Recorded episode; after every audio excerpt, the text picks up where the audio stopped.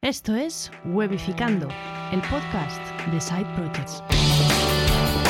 Hola, buenas, bienvenidas y bienvenidos a Webificando, el podcast de Side Projects. Hoy vamos con esta segunda parte al gran Paul Rodríguez Lius, pero antes recuerda que tenemos grupo de Telegram, que tenemos el grupo de Telegram, que es uno de los mejores grupos de Telegram que existen. Eh, no lo digo yo, lo dije, lo dice la gente que está dentro del grupo de Telegram. Eh, aquí Paul está levantando la, la mano, si nos está escuchando, eh, él, él, de los que lo dicen, que es de los mejores grupos de Telegram que existen. Eh, su grupo está en Discord, por eso también lo, lo dice, el grupo de Mumble. Pero bueno, si estuviera en Telegram, diríamos que el grupo de, de Mumbler es de los mejores que hay. Um, entonces, ¿cómo acceder al grupo de Telegram de Wayficando? Muy fácil, wayficando.com barra Telegram. Es que más fácil no te lo puedes poner. Eh, así que no tienes excusa para acceder al grupo de Telegram de Wayficando. Eso sí, cuando quieres entrar, yo te tengo que aceptar. Así que si tienes un nombre muy random, te voy a preguntar quién eres, ¿vale? Si te voy a preguntar un poco cómo nos has conocido para evitar bots, porque claro, queremos que sea lo más seguro posible un grupo de, del grupo de Telegram. Así que no te lo pierdas, wificando.com barra Telegram. Hola Paul, hola Robert, ¿qué tal? ¿Cómo estáis? Buenas. Una cosa, a comentar que Telegram es gratis, o sea, la aplicación y en nuestro grupo también. Exacto. El podcast exacto. premium se paga, pero el Telegram no se paga. Exacto, exacto. Aquí lo que el podcast premium es para, para escuchar a Robert, ya está. En el, el, grupo de Telegram no lo escuchas, lo lees. Manía con la excusa esta. Bien puntualizado, porque es lo que decíamos en el episodio de la semana anterior. Hay que especificar muy bien qué es gratis y qué no es gratis. O sea que buena puntualización. Correcto. Correcto, si no has escuchado la primera parte, te invito a que la escuches porque es espectacular. La primera parte es espectacular, así que. Y esta segunda parte lo va a ser también. Paul, eh, sí. bueno, decíamos al principio del, del, del, episodio anterior que, claro, en este último año y poco, año y cuatro meses desde la última vez que, que viniste, eh, has pivotado bastante. Has pivotado. Has pasado de tener tres podcasts a tener uno. Eh, has pasado de tener un montón de CTAs cada vez que eras entrevistado a tener uno. Sí. Y, y, claro, eso, eso ha llevado un camino, ¿no, Paul? No, no, ha sido, no ha sido de la noche a la mañana. No, no, ha llevado un camino y la verdad es que se agradece tener solo un CTA, pero no deja de ser, al final, eh, poner toda tu fe y tu tiempo y tu esfuerzo en una cosa. O sea, que también no, tiene, es un entraña su riesgo, como en todo en esta vida, ¿no? Pero sí, sí, lo cierto es que, eh, lo comentábamos la semana pasada, convertimos el podcast Tribucasters y Bootstrapeando un SaaS, que era el podcast premium de Mumbler, lo juntamos todo, hicimos un cóctel y eliminamos un podcast para convertirlo todo en el podcast de Mumbler y así nos, nos ahorramos las múltiples marcas, los múltiples CDAs para convertirlo solo en un podcast dedicado o enfocado a creadores de contenido y hablando siempre de Mumbler para que esté la marca bien presente siempre y al final cumpla su función, que es la de dar a conocer el proyecto. ¿no? Y además en aquel entonces, si no recuerdo mal, aún tenía Planeta M, que. Planeta M luego eh, lo vendía a Don Dominio, que es quien ahora mismo está produciendo el, el podcast.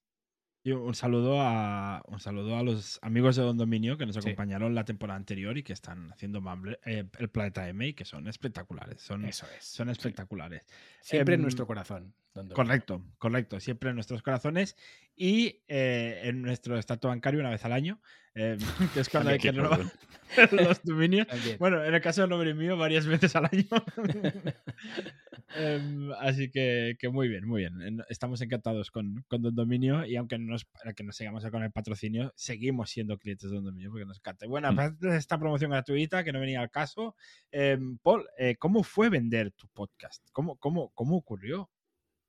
Pues fue un proceso natural. Eh, yo creo que en, en, en, esto de las ventas de proyectos o, o, de empresas siempre hay como un mito, ¿no? Que es como que nos imaginamos siempre que estás tumbado en el sofá y de repente viene alguien en tu casa, mm, le da la puerta y te da un fajo de billetes para que le venda su proyecto. Y en principio esto en el mundo real no funciona así. ¿no? eh, es más eh, un proceso. ¿no? Y en, en, en, mi caso fue así, tal cual. Al final el Planeta M en su primera temporada ya arrancó en 2018, en septiembre. Y en enero del 19 ya teníamos los primeros episodios patrocinados por Don Dominio, precisamente, que se acercó porque quería patrocinar. Y fue como una relación y creciendo, ¿no? Cada temporada ah, llegábamos a un acuerdo como más grande económicamente hablando y más profundo en colaboración. Y a, las tres temporadas, cuando yo eh, vi que Planeta M ya no estaba tan alineado con mis proyectos o con mis aspiraciones futuras y quise eh, trasladar la producción a alguien, pues inmediatamente pensé, ostras, esto tiene todo el sentido del mundo que sea para Don Dominio, porque es, el target es el mismo que ellos tienen, nos han apoyado desde el principio, es una relación que ha ido creciendo y que, por lo tanto, de forma natural se puede convertir en una producción suya. Se lo comuniqué, les dije, ostras, ¿qué os parece si esto os lo quedáis vosotros? Ellos estuvieron de acuerdo, llegáramos a, un acuerdo y así fue la historia. Y, claro, además fue una compraventa como en plan de que os conocíais, que, Claro. que- fue como una compraventa de, ser- de, o sea, de un producto, ¿no? O sea, tú le has vendido un producto, ellos te lo pagan, le facturas y, y ya Y está. Sí, pero es que al final si rascas en todas las adquisiciones de proyectos, si rascas y vas un poco más al detalle, si vas un poco más allá de la noticia que sale en los medios, ¿no? Que es, tal, ha comprado por tanto dinero, te das cuenta de las múltiples conexiones que estas dos empresas acostumbran a tener previamente. O han colaborado juntos, o han trabajado juntos, o hay un inversor común, o hay un emprendedor común, o un es cliente del otro. Siempre hay relaciones previas que hacen que, esa relación se vaya estrechando hasta el punto de que se, se produce una venta. Pero raramente es algo que sea, pues, eh, que existirá, no digo que no exista, pero raramente es algo que se produce en plan de la noche a la mañana, oye, te voy a comprar esto, toma tus billetes. Ostras, esto es más raro, ¿no? Entiendo que al final es desde los inicios, es como está Don Dominio allí, sabe los números, sabe la audiencia que tú le traías a su empresa, la conversión que tenían, y al final es- saben cómo funciona por dentro, o sea, la conversión que tenía podcast desde más de un año, con lo cual dijo, Claro. sí, sí, nos da cuenta, lo compramos. Sí, eh, llevamos ya tres temporadas trabajando juntos y al final ellos tenían todos los datos, desde las escuchas hasta los episodios, hasta las conversiones de sus códigos de promocionales, lo sabían Claro. todo. Por lo tanto, al final hablamos en términos de inversión. Oye, esto es lo que tengo, ¿te interesa continuar con esto tú para se- seguir sacándole rendimiento? ¿Sí o no? Sí, Mm, pues acordamos un precio y ya está, listos. Claro, porque además, si ellos quisieran crear un podcast, hubiera sido mucho más complicado para ellos llegar a la audiencia que ya tenía Planeta M. Mm. Porque hoy en día, cuando sacas un podcast, es difícil llegar a cierto número de audiencia, que era más sencillo en 2018, que es cuando tú saliste. No es que, no es que para ti fuese sencillo, Paul, pero en No, aquella época el podcasting era más fácil crecer que hoy en día, yo creo. Correcto, y más en una categoría bastante poblada como es la categoría de marketing y negocios, ¿no? Que al final es una categoría donde hay muchos contenidos. Sí, sí, sin duda, claro, en aquel momento, en el momento de la venta había más de 5.000 suscriptores activos del podcast, había más de 8.000 escuchas mensuales, al final son cifras que no son grandes cifras, pero al final son cifras muy interesantes para un negocio de nicho, porque al final es una audiencia muy cualitativa, ¿no? De mucha calidad. Y eso es lo que se valora por parte de un comprador o de un anunciante. Sí.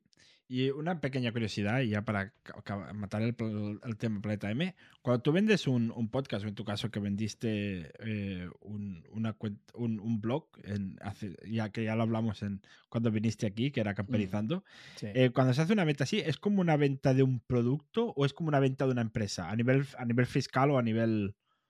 A nivel eh, fiscal, sí, legal, es la venta de un producto, porque al final no eran entidades legales como tales, no eran Vale. SLs, eran proyectos que yo tenía personalmente yo como autónomo. Entonces, aquí yo creo que un consejo que siempre doy a la gente que lanza pequeños proyectos es que los, los tenga muy bien aislados. Y cuando digo aislado, quiero decir, por ejemplo, yo siempre que lanzo un proyecto lo hago en un email diferente de mi email personal. Creo un email para cada, para cada proyecto, creo un usuario de Chrome para cada proyecto y todo lo enlazo al mismo email, con la misma cuenta, con la misma tarjeta. O sea, todo lo, lo- lo hago empaquetado ya pensando en que sea algo independiente de los demás proyectos que tengo y que además se pueda cerrar fácilmente o vender fácilmente si, si se da el caso, ¿no?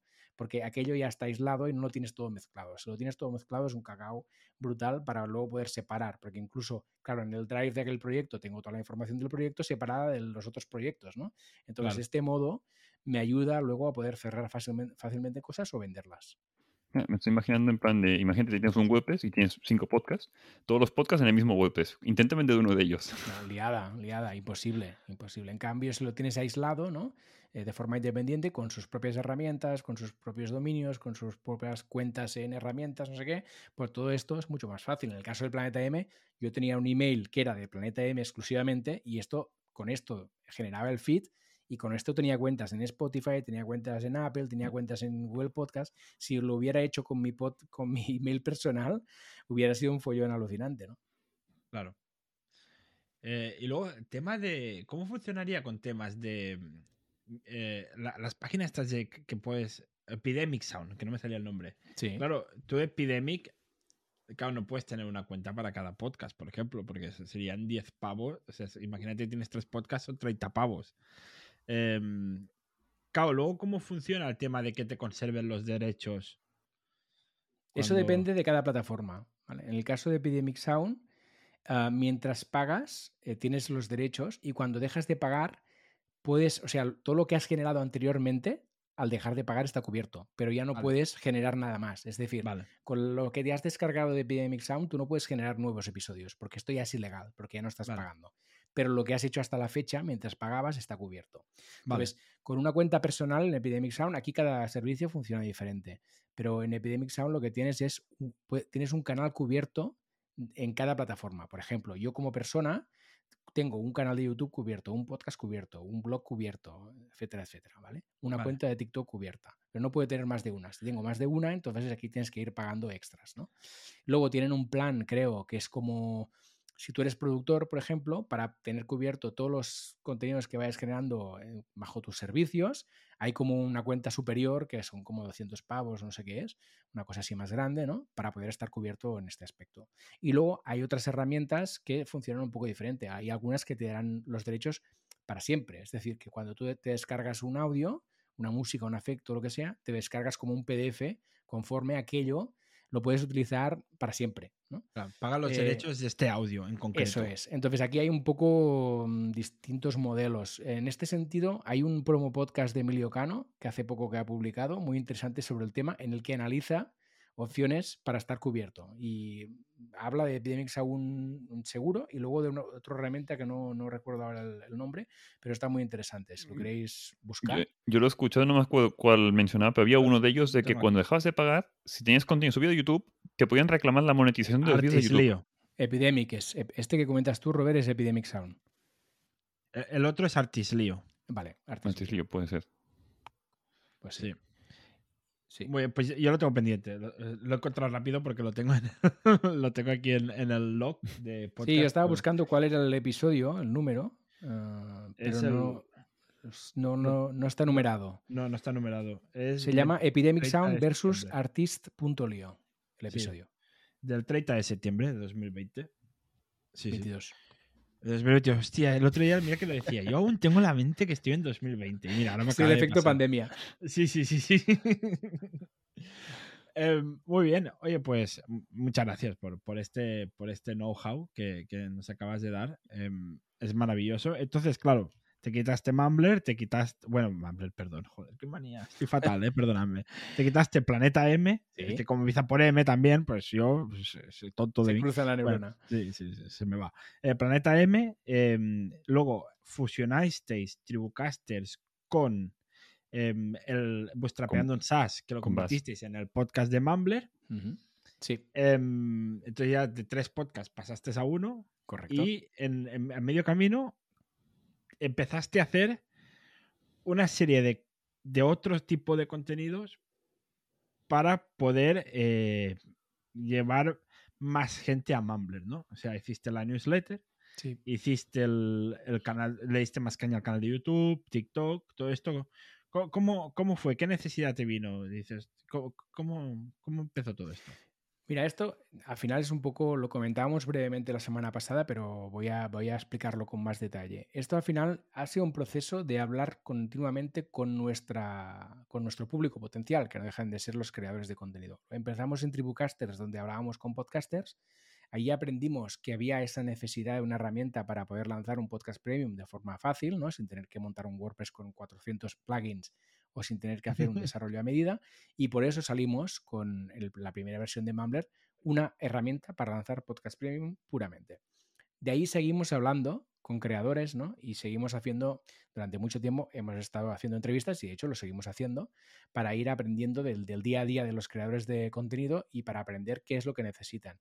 Y de ahí salió la necesidad, ¿no? De, ah, de añadir las audioseries, como comentamos en el episodio anterior, y de añadir más elementos para ayudar a la venta. Entonces, bueno, esto es el camino que estamos haciendo como herramienta, pero luego, evidentemente, tenemos que dar a conocer esta herramienta. Y, aquí es donde hemos hecho varias cosas. La primera fue unificar nuestros contenidos en formato podcast bajo la marca Mumbler para que todo fuera lo mismo y que los CTAs fueran mucho más, más claros, ¿no? Y no tengamos ahí no sé cuántos nombres. Y luego intentar activar varios canales de contenidos gratuitos para atraer o para dar a conocer nuestra, nuestra herramienta a los creadores de contenido en general. Y aquí pues están desde el, canal de YouTube de Mumbler, que os recomiendo porque estamos colgando todos los contenidos que hacemos en audio, también en vídeo, los estamos colgando allí, en el que hacemos pues las entrevistas que hacemos en podcast están colgadas en YouTube. Los tips que damos para creadores también están colgados. Los RAW, que son episodios donde hablamos de un poco la, trastienda de Mumbler, también están colgados en YouTube. Y ahí estamos dando caña a contenidos eh, visuales en, en vídeo. Luego, a nivel personal también, para poder dar apoyo a la marca Mumbler y posicionarme yo poco a poco como, eh, como creador de contenidos que está dentro del cotarro, ¿no? También desde mi marca personal he ido virando un poco de mi marca personal que estaba un poco más en el sector marketing, ¿no? Lo he ido transformando y encaminando hacia la creación de contenidos. Y esto ha conllevado pues, cambios en mi, perfil de Twitter, cambios en mi perfil de LinkedIn, eh, generar más contenidos enfocados en, el sector de la Creator Economy, tanto en texto, eh, en mi newsletter, en Twitter, como también en vídeo, en YouTube, en TikTok y demás. Todo enfocado a intentar reforzar eh, mi marca personal en el sector Creator Economy y que esto retroalimente también eh, el trabajo que estamos haciendo desde la marca, ¿no? Y que todo se vaya alineando un poco más y que todo tenga más sentido. Eh, ¿Aún te llaman a ti para hacer entrevistas de marketing o eventos de marketing? ¿O la gente ya ha asumido tu nuevo rol en, en este en la Creator Economy o, la creación de contenidos. la verdad es que sí, que, no me llaman ya para marketing y todo el mundo me llama para Creator Economy y mucha gente me, me llama para saber de emprendimiento, ¿no? para conocer mi camino, para que cuente cuál ha sido mi camino durante los 12 últimos años que yo empecé, tengo 42 ahora, empecé con 30. Aunque no parezca. Aunque no parezca. Empecé con 30 en el mundo del emprendimiento, yo soy un emprendedor mm, tardío, ¿no? Y, pero claro, llevo 12 años pegándome de hostias mm, por arriba, por debajo, por atrás, por todas partes. Entonces, claro, esto sí que tiene mucho interés, tanto en podcast como en formaciones, como en charlas, ¿no? Es saber un poco el camino y poder contar, bueno, qué hostias me he dado y cosas que he aprendido, ¿no? Y por aquí sí me llaman bastante, sí.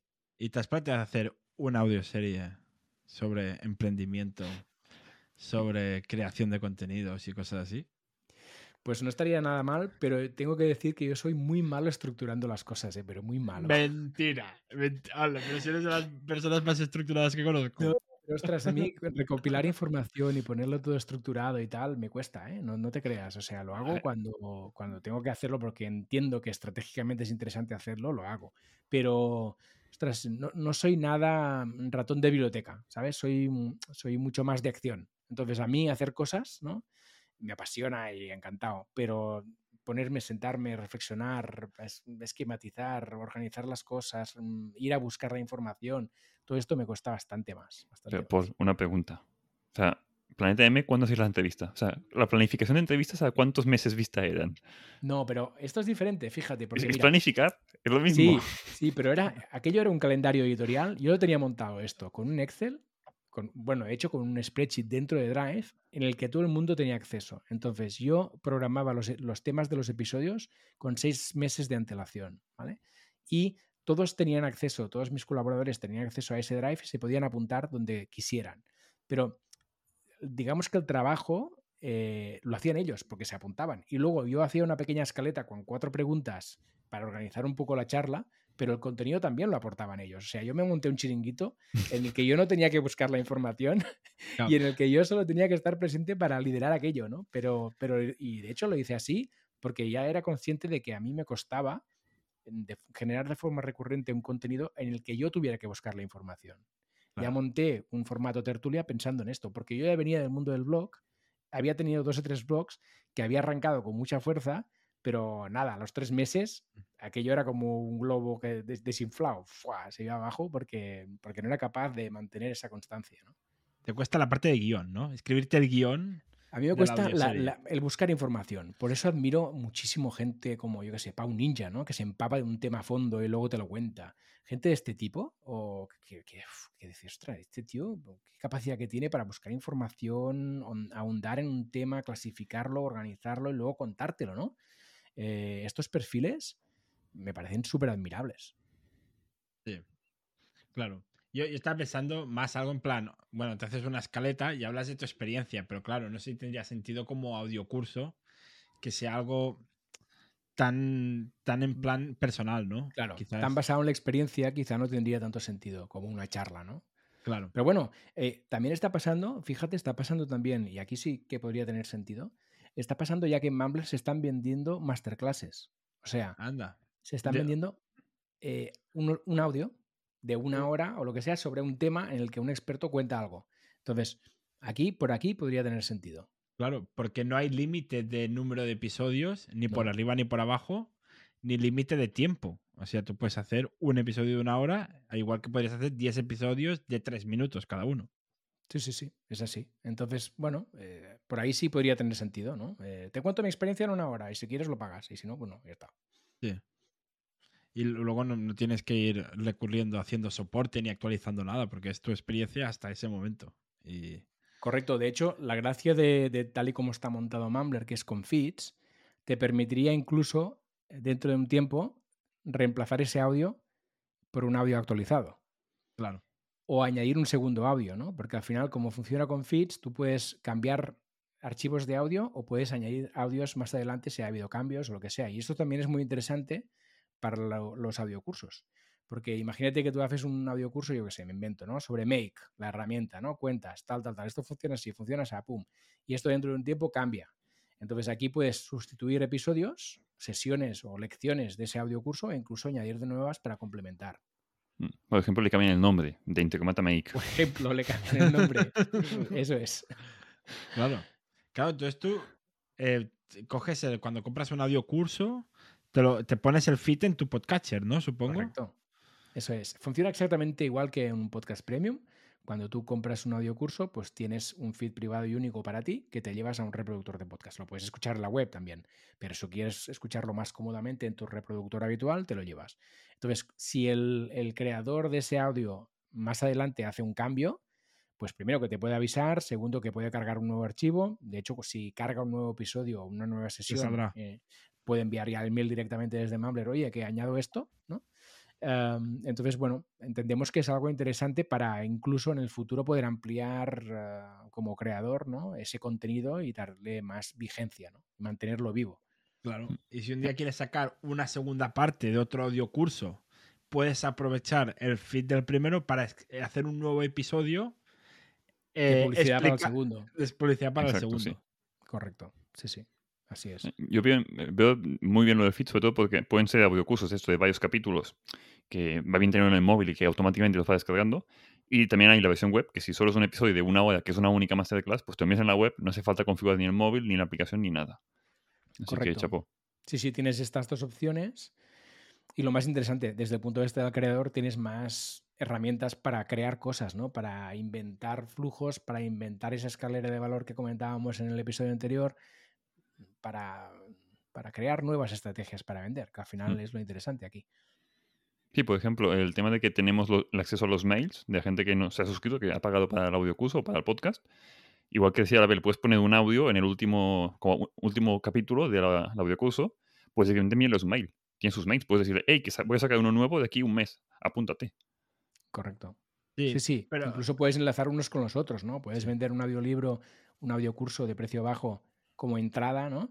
Y luego ya en el último episodio decirle, oye, que sepas que tengo un podcast premium, vete para allá, ¿no? Si te ha gustado esto. Mm.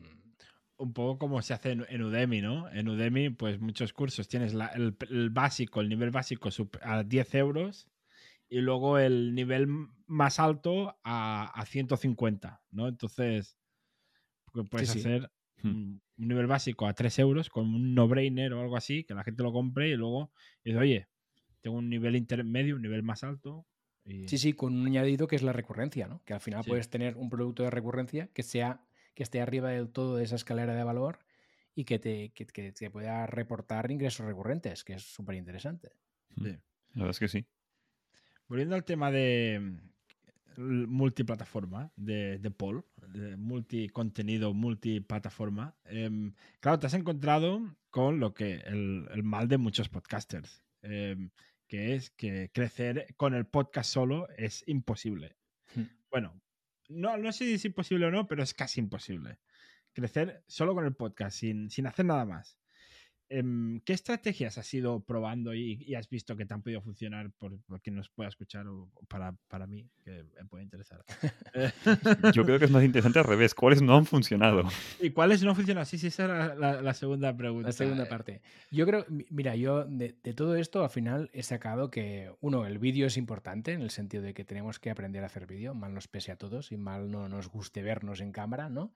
Pero tenemos que, que hacer vídeo porque ahora mismo los canales de vídeo tienen más alcance que los canales de audio y plataformas como TikTok, Instagram Reels, YouTube- el mismo YouTube, que ya desde siempre da alcance, nos permite llegar a gente nueva y darnos a conocer como creadores de contenido y, en general dar a conocer nuestros contenidos. Por lo tanto, por este aro tenemos que pasar sí o sí. Y en esta línea, antes lo comentábamos cuando empezábamos la grabación de este podcast, pues yo ahora mismo me estoy autograbando. Además de grabar el podcast, estoy autograbándome en vídeo y en audio para tener este material. Porque ya que estoy aquí, ¿no? Con vosotros y estoy grabando esta entrevista, pues es un vídeo que tendré para mí luego para cortar trocitos que me parecieran interesantes o relevantes y luego poder compartir en mis redes. Yo creo que aquí, como creadores de contenido, como podcasters, lo que tenemos que hacer es grabarnos en vídeo cuando hagamos cosas. Eh, y luego aquí tienes un material que ya pensarás qué haces, ¿no? Si lo publicas como podcast, como vídeo, como las dos cosas, si haces cortes, cortos en audio, ah, cortes cortos en vídeo, lo publicas en, en YouTube ah, en, en- en formato vídeo o lo publicas en YouTube en formato Reels que tienen de YouTube, que ahora no me acuerdo cómo se llaman, Los shorts. Em, o Nosotros sea, lo lo importante bien es intentar, al mismo tiempo que haces una cosa, hacer varias, ¿no? Porque tenemos que optimizar nuestro tiempo y, tener el vídeo como recurso siempre está ahí. Y lo tienes y puedes sacar cositas, refritos, juntar, repegar, ¿no? Y, es algo que, que es súper interesante. Y el vídeo, pues tiene el alcance que ahora mismo el audio no nos da. Am, creo que esto unido al email marketing que nunca muere es la fórmula del éxito ahora mismo. ¿no? Para mí, tener los contactos de aquellos que te siguen o aquellos que te han comprado en algún momento eh, es básico. Tener esos emails agregados en una newsletter o lo que sea, ¿no? Pero tener una base de datos propia con tu audiencia, ¿no? Que no dependa de terceros, es muy importante, porque a partir de aquí, pues es una audiencia que puedes cuidar, que puedes mimar, que puedes ir informando y a la que puedes dar a conocer cualquier cosa que crees, ya sea un contenido gratuito como un contenido de, de pago. O sea, ¿recomiendas a cualquier creador de YouTube, de podcast y tal, que además tenga una newsletter? Yo para mí sí. Yo para mí haría 100% eso. Cualquier contenido que tengas gratuito, para mí el, el primer ah, CTA tendría que ser a newsletter. Para tener los emails de esa gente. Porque es una barrera baja de entrada, ¿no? Eh, primero, dame el email. Sí. ¿Te gusta lo que hago? Dame el email. Estamos en contacto. Y a partir de ahí, cuando tienes esa persona fidelizada porque te va siguiendo, te conoce y tal, pues ya intentas venderle un primer contenido a un precio bajo. ¿No? Mira, ostras, tengo este audiocurso, este audiolibro, este tal. Luego, lo que decíamos antes, ya le vas escalando en, en- en precio y en aportación de valor poco a poco hacia donde tú te convenga. Pero de entrada, tienes que intentar que la entrada sea lo más eh, blanda posible, ¿no? lo más soft, más ligera. ¿no? Entonces, dejarte el email para mí es el primer, es el primer punto. Sí, al final no, no tiene por qué ser solo el, una newsletter. Puede ser de que eres un youtuber y puedes hacer, yo que sé, un, una masterclass gratuita, pero que me tienes que dejar el mail para que te la envíe. Sí, Y sí, con eso ya Simplemente alimentar una base de datos Exacto, sí. Lead y tener la propia. Exacto, un lead magnet, no me salía, exacto. Eso es. Sí. En tu caso, Paul, no te ha hecho falta un lead magnet, porque tú, tu, tu newsletter ha tenido éxito por ti directamente. Bueno, pero esto tiene trampa, Abel, también, porque al final mi newsletter viene de, de- de haber tenido una newsletter anterior que se quedó a medias yo partí de una pequeña base de datos desde el primer día.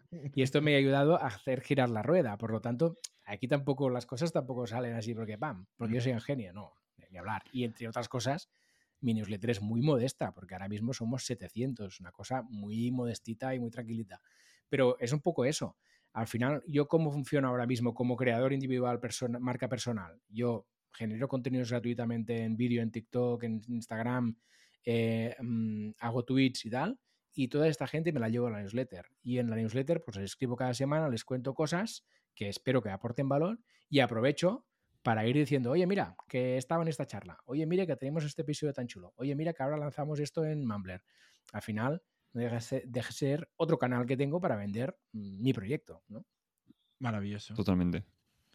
Y, bueno, a nivel no solo tú, sino a nivel de Mumbler, también creasteis el canal de Discord de Mumbler. De, bueno, el canal de la membresía, o sea, es, es, como el canal de creadores de contenido, ¿no? ¿Sería? Correcto. Sí, porque el, ya os comentaba antes, no sé si hoy o en el episodio anterior, que eh, nuestro foco es dirigirnos a los creadores de contenido en general, ¿no? Porque entendemos que un creador de contenido puede saltar de canal, puede saltar de formato, puede saltar de todo, ¿no? Y cuando uno crea contenidos puede estar creando ahora una newsletter y luego otra cosa, un podcast o lo que sea. Entonces, una forma de intentar llegar a, este colectivo ¿no? es ofrecerle pues, un punto de apoyo, una comunidad, un lugar donde unirse, encontrarse con otras personas que están siguiendo un camino parecido. Y se nos ocurrió que una buena manera podría ser crear una comunidad en Discord y la verdad es que estamos súper contentos porque ya somos casi 400 en esa comunidad y, va creciendo poco a poco. Ojo con las comunidades porque también tienen sus cosas, ¿no? Es, no es oro todo lo que reluce, ¿no? Porque al final en una comunidad tienes que moderar y por otro lado tienes que promocionar que pasen cosas, porque si no, alimentarla. Por sí sola, lo tienes que alimentar, tienes que estar ahí un poco, ¿no? Porque por sí sola no acostumbra a vivir. Y en este sentido, nosotros tenemos aún mucho camino para recorrer y muchas cosas que hacer para que la comunidad sea más, esté más viva ¿no? y sea más útil eh, para los miembros de la comunidad. Pero, pero bueno, como poco tenemos ahí esa base que va creciendo poco a poco y está viva, aunque, aunque no es una alegría de la huerta en el sentido de que haya muchos contenidos cada día, pero sí que está aquello vivo y más o menos los miembros van participando sí, pero van haciendo cosas. Eh, creo que así, yo estoy, pero no entro cada día. Pero lo último que vi creo que era de que lo de YouTube y los podcasts y tal, y hubo gente que comentó cosas por ahí, o sea, me refiero. Cuando hay noticias de estas, se van comentando. Sí. Sí, sí, está viva, está viva y, y, de hecho pasan cosas, ¿no? El otro día, por ejemplo, en el, en el, episodio que comentábamos de Milcar antes de Promo Podcast, comenta precisamente el tema del el debate del, del, episodio Epidemic Sound versus el otro servicio, que no me acuerdo nunca cómo se llama. Leo. Artis Leo, gracias Abel, eh, venía precisamente de una conversación que tuvo lugar en Discord en el Discord de Mumbler, porque Emilio dijo, ostras, tengo un problema con esto, ¿qué utilizáis? Otro usuario le comentó a Artis Leo, empezaron a hablar y dijeron, ostras, ¿y si trasladamos esta conversación a un podcast? Y de ahí surgió el episodio de Promo Podcast. Ostras, que pasen cosas así en tu comunidad, mola un montón, ¿no? Sí, sí. sí. Em, que para acceder a la comunidad es mumbler.io barra comunidad, ¿no? Es comunidad.mumbler.io. Vale. vale, perdón. Lo Os podéis unir todos si queréis, es muy gratis. Sí, sí, estupendo. Pues a disfrutarla, a, unirse y a. Y que hay gente muy potente ahí, hay gente muy buena. Muy interesante, sí. Aparte de Milcar, que ya lo has nombrado, pero que hay gente muy, muy buena. Y Policorti, obviamente. Em, entonces, eh, otro de los cambios que habéis hecho es, ya, ya no tenéis el podcast premium del podcast, de, la parte premium del podcast de Mumbler. ¿Qué ha pasado aquí? Cierto. Y es precisamente por la acumulación de FTAs, como siempre. Que es que eh, siempre nos pasa lo mismo, ¿no? Creamos muchas cosas y llega un punto que dices, a ver, a ver, un momento, un momento, frena, frena. De verdad que esto tiene sentido estratégico y no lo tenía, ¿no? ¿Por qué? ¿Qué nos pasaba? Nosotros hacíamos podcast en abierto, en el podcast público, entrevistas con creadores de contenido, acabamos el episodio y, y decíamos, bueno, ¿ahora qué hacemos? Decimos a la gente que se vaya a la comunidad le decimos a la gente que se una al podcast premium, le decimos a la gente que entre en Mumbler y investigue de qué va la herramienta y la pruebe, ¿qué coño hacemos? ¿No? Y, esta er, era una inquietud que teníamos a finalizar cada episodio. Y al final dijimos, ostras, no puede ser tener tantos CTAs. No tiene sentido estar teniendo un podcast premium porque confundo a la gente. Porque al final la gente puede pensar que Mumbler es un podcast premium en lugar de ser una herramienta para crear podcast premium. Claro. Todo, todo se complica porque el lenguaje, lo que decíamos antes, tenemos que explicar bien qué hacemos y diferenciar bien cada cosa que es, ¿no? Entonces, aquí no estábamos contribuyendo para nada a aclarar la información, al contrario, la gente se mareaba. Bueno, pero vosotros qué sois? ¿Un servicio? ¿Un podcast premium? ¿Qué coño es esto, no?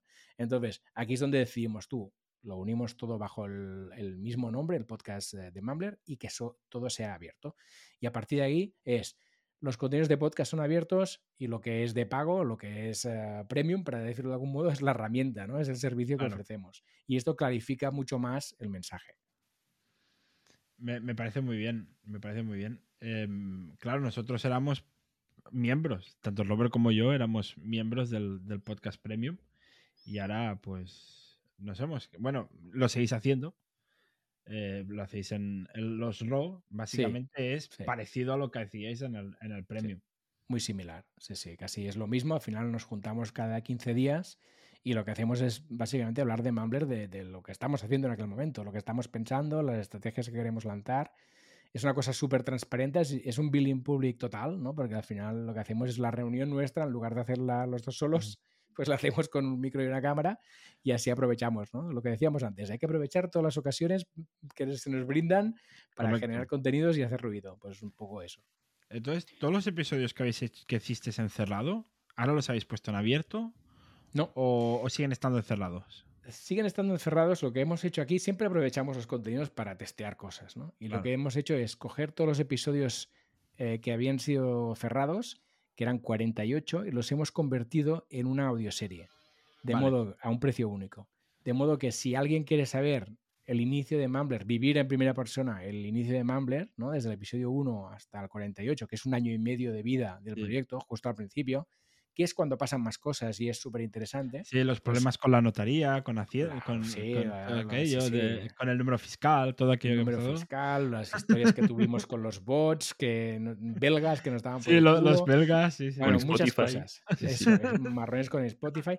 Muchas historias interesantes, sí, eso es nuestra batalla con Pocket Cash. Muchas cosas interesantes que pasaron en su momento, pues si alguien quiere revivir eso y saber cómo nació y cómo empezó ese proyecto, pues tiene la opción de pagar. También porque nos parecía que era justo, ¿no? Para que los que habían pagado hasta ahora, pues, oye, pues bien pagado está y quien lo quiera tener, pues que lo pague. Ya está.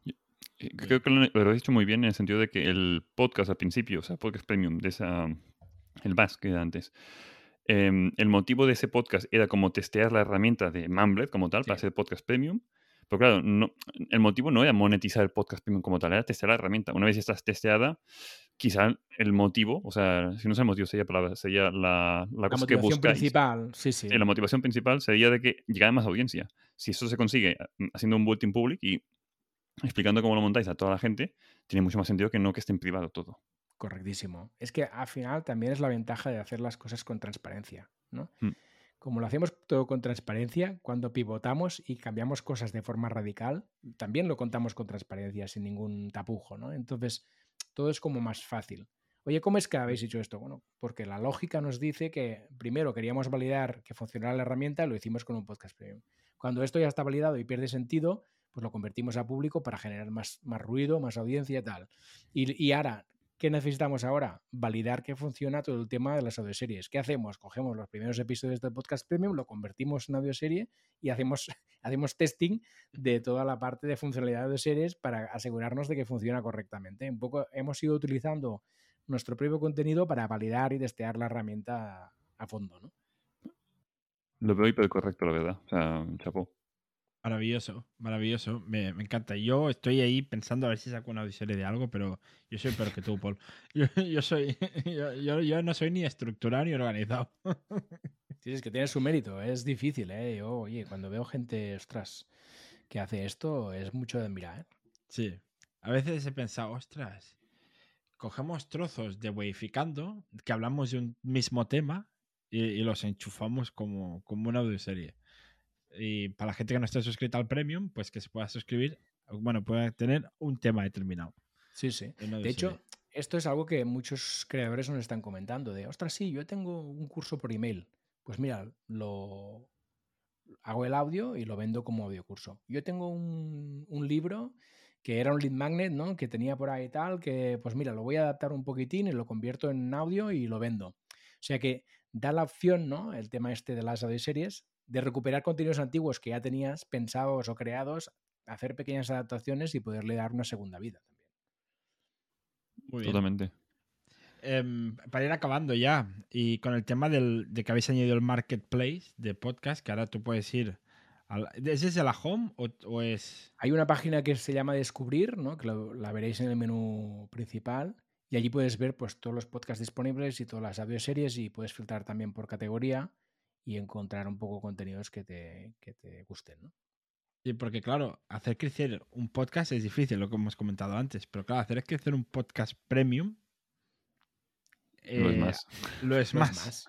Totalmente. Sí, sí, sí. Por eso es tan importante la estrategia que comentábamos en el episodio anterior, ¿no? El tener pensado qué contenidos gratuitos vas a ofrecer que te sirvan como canal de captación para tu contenido premium. Entonces, esto hay que pensarlo. Muy bien. Y aparte del marketplace que ya está, ya está hecho, lo que puedes añadir un, un sneak peek de episodios premium eh, para la gente que sí, sí, o sea, en el caso de que tengas el mismo feed, el, pre- el abierto y el premium, pues la gente que esté solo suscrita al abierto pueda tener sneak peeks del premium, esto también lo tenéis.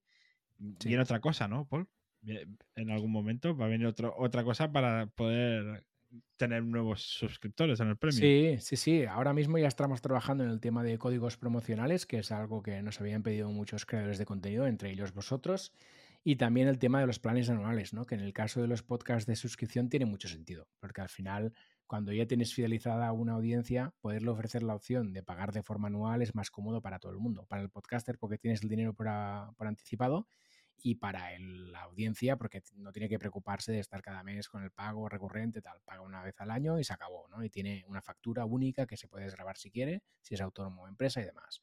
Entonces, bueno, al final no dejan de ser más herramientas para que el creador de contenidos pueda hacer mejor su trabajo y pueda vender más. ¿no? Me encanta. Me encanta. Eh, antes de que Abel mm, acabe ya con el podcast, hay Sí. una- un tema que quiero hablar porque no mencionáis mucho, que es el tema de, ahora que mencionas facturas y tal, en el sentido de que eh, como podcaster creo un contenido, lo que yo monetizar, muy bien, pero claro, em, cada persona que me escucha, o sea, que me paga para escucharme, mm, esto lo tengo que declarar. O sea, se tienen que pagar los impuestos, aquí es un marrón. y en el caso de Mumbler, esto te lo arregla, o sea, lo cobras todo de golpe y ya está. No tienes que preocupar si te escucha uno que está en Argentina, uno que está en Alemania y otro que está en España. Correcto, porque al final nosotros actuamos de puente, ¿no? Lo que hacemos nosotros es cobrar al suscriptor final y, y pagarle al podcaster, al creador de audio, como si fuera un proveedor nuestro. ¿no? Por lo tanto, digamos que el reto fiscal lo tenemos nosotros, en saber quién es quién, de dónde pagan, ¿no? Y declarar esto eh, a la hacienda correspondiente. Eh, por la parte del creador de contenidos, solo tiene que preocuparse de generar sus contenidos y cuando quiere recuperar lo que tiene en su wallet, pues hacer una factura si es que es un autónomo o una empresa o directamente cobrarlo si es un particular. Totalmente. Al Y- final. Perdón, que te corto. Di, di, di. No, que al final hay como dos problemas grandes como podcaster que queremos monetizar. Uno es, mm, pues esto, si es un podcast recurrente, uy, que es mucho trabajo, o sea, es más problema mental o de organización. Y después está el problema técnico de que me tengo que montar un WordPress o un, un CMS de lo que sea, una pasada de pagos, he de pagar impuestos, del, si es un Stripe, cómo pago los impuestos correctos. O sea, digamos el, el follón técnico de cómo lo gestionas. Y herramientas tipo Mumbler es un, hago los contenidos, los subo, me despreocupo y ya está. Correcto, es que el espíritu siempre ha sido este, ¿no? Ah, al final sabemos que a los creadores de contenido nos gusta crear contenidos y nos disgusta enormemente la parte técnica de tener que instalar una pasarela de pago, de tener que instalar unos plugins para generar el feed, de los pagos recurrentes, de cómo declaro esto, cómo hago facturas, que, cómo les voy a enviar la factura a mis, a mis ah, oyentes. Todo esto, pues fuera, te lo quitamos Sí. de encima y tú que te puedas centrar simplemente en generar los contenidos, en hacer aquello que disfrutas de verdad. Y claro, eh, para cobrar, eh, ¿es por transferencia bancaria o tenéis otras opciones como PayPal? Ahora mismo, o- eh, como creador de contenidos, puedes cobrar por transferencia bancaria o por PayPal. Muy bien. Muy bien. Eso está muy bien, porque hay gente que no tiene Correcto. cuenta Sobre bancaria. todo en países latinoamericanos y demás, hay mucha- muchas personas que no tienen cuenta corriente bancaria. Entonces aquí sí que entra mucho juego eh, PayPal. Maravilloso. Oye, espectacular. Pues, Paul, eh, ya sabes qué parte viene ahora. Viene tu parte, la parte que, que tú despides el episodio. Em, tiene, el rato que tú quieras. Em, si te tiras mucho rato, yo me voy y te dejo a ti solo hablando y ya cerraré la sala cuando, cuando toque. Así que nada, es tu momento para que cierres el episodio. Seré muy, muy breve. Eh, Primero, que a mí me pueden seguir, sobre todo estoy presente en Twitter, arroba que tengo una newsletter en paulrodríguez.com. Si me queréis seguir de cerca, pues estos son los dos canales principales. Y luego, a nivel de Mumbler, decir que nuestro crecimiento va ligado siempre al crecimiento de los creadores de contenido. Entonces, nuestra máxima es servir a los creadores de contenido porque esto redunda también en nuestro propio beneficio. Nuestro modelo de negocio está basado en un porcentaje de las ventas que se, que, se realicen, ¿no? Entonces a nosotros nos interesa crecer con los creadores de contenido. Y eso conlleva que está enfocado todo a que sea más fácil vender contenidos en audio, tanto podcast como audioseries. Y por este mismo motivo, pues os animo a todos a entrar en mambler.io, probar, testear, ver qué tal funciona esto y seguro que juntos podemos crecer mucho y vender muchos contenidos, que de esto se trata. Maravilloso. La newsletter de Paul mola mogollón. Además, la, y la última, que por cierto, ya rápidamente, que hoy en día, si te viene una canción a la cabeza y no sabes cuál es, a Google se la silbas y te dice cuál es. Así que, nada. Y si no sabéis de qué hablo, apuntaros a la newsletter de Paul y leer el último número. Hasta, bueno, muchas gracias. Hasta el próximo episodio. Hasta la próxima. Chao.